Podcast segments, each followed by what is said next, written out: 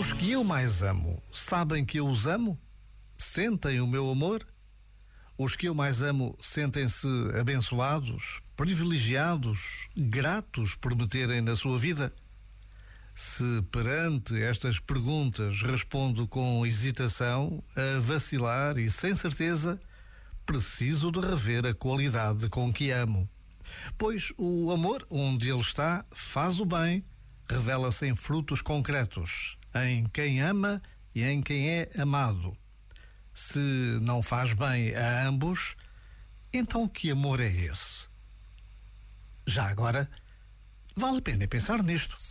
Este momento está disponível em podcast no site e na app.